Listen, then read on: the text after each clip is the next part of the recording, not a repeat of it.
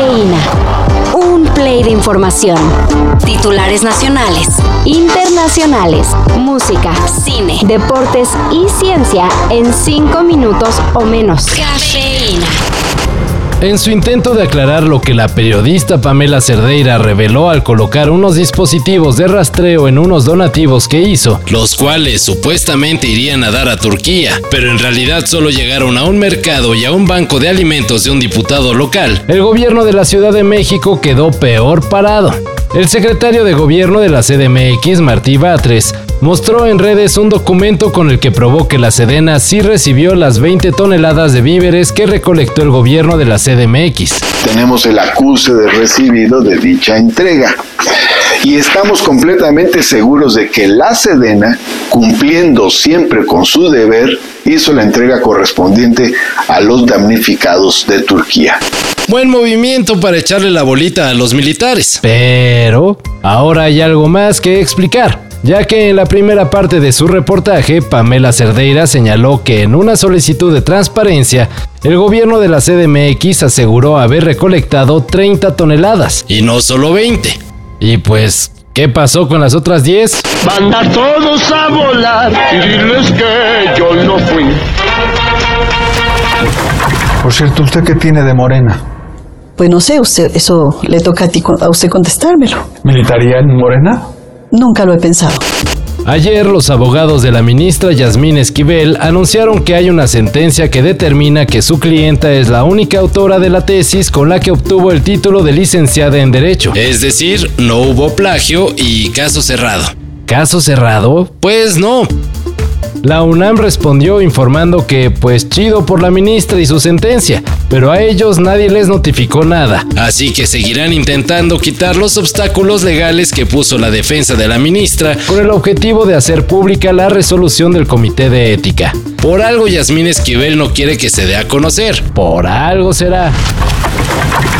Ya mañana se juega la final de la Champions. Y si lo suyo no es el fútbol, pero sí la música, especialmente las bandas de Britpop, quizá crezca su interés con la apuesta que hizo Noel Gallagher. El músico prometió que si su equipo, el Manchester City, le gana al Inter y además Erling Haaland anota un hat-trick, él tocará en calzones junto a los High Flying Birds en su show en San Diego, California. Oye, pero ya que se siente ese señor, ¿no? Ya, que se siente ese señor, sí. Sí, seguro muchos pensaban que iba a apostar algo, pues, más interesante. No sabemos, el regreso de Oasis o algo. Pero Pep Guardiola no hace milagros. La final de la Champions será mañana en Estambul y Manchester City luce como favoritazo.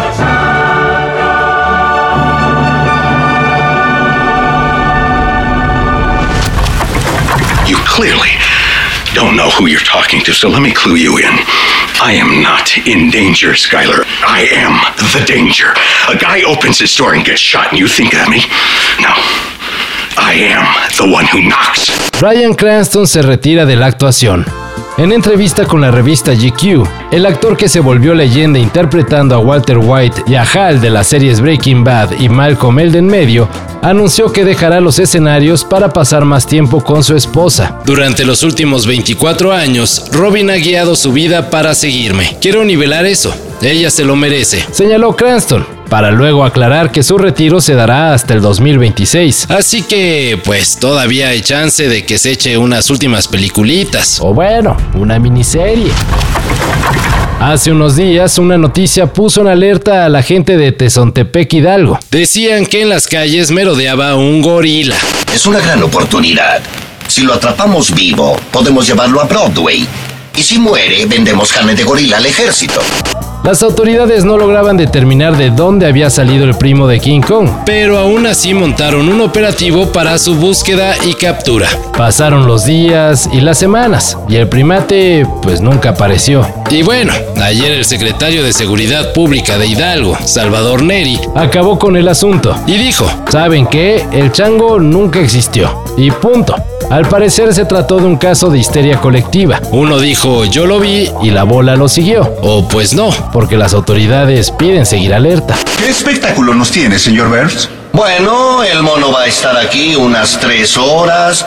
Luego cerramos con la comedia étnica de Simeón y Burbujita. ¡Sensacional!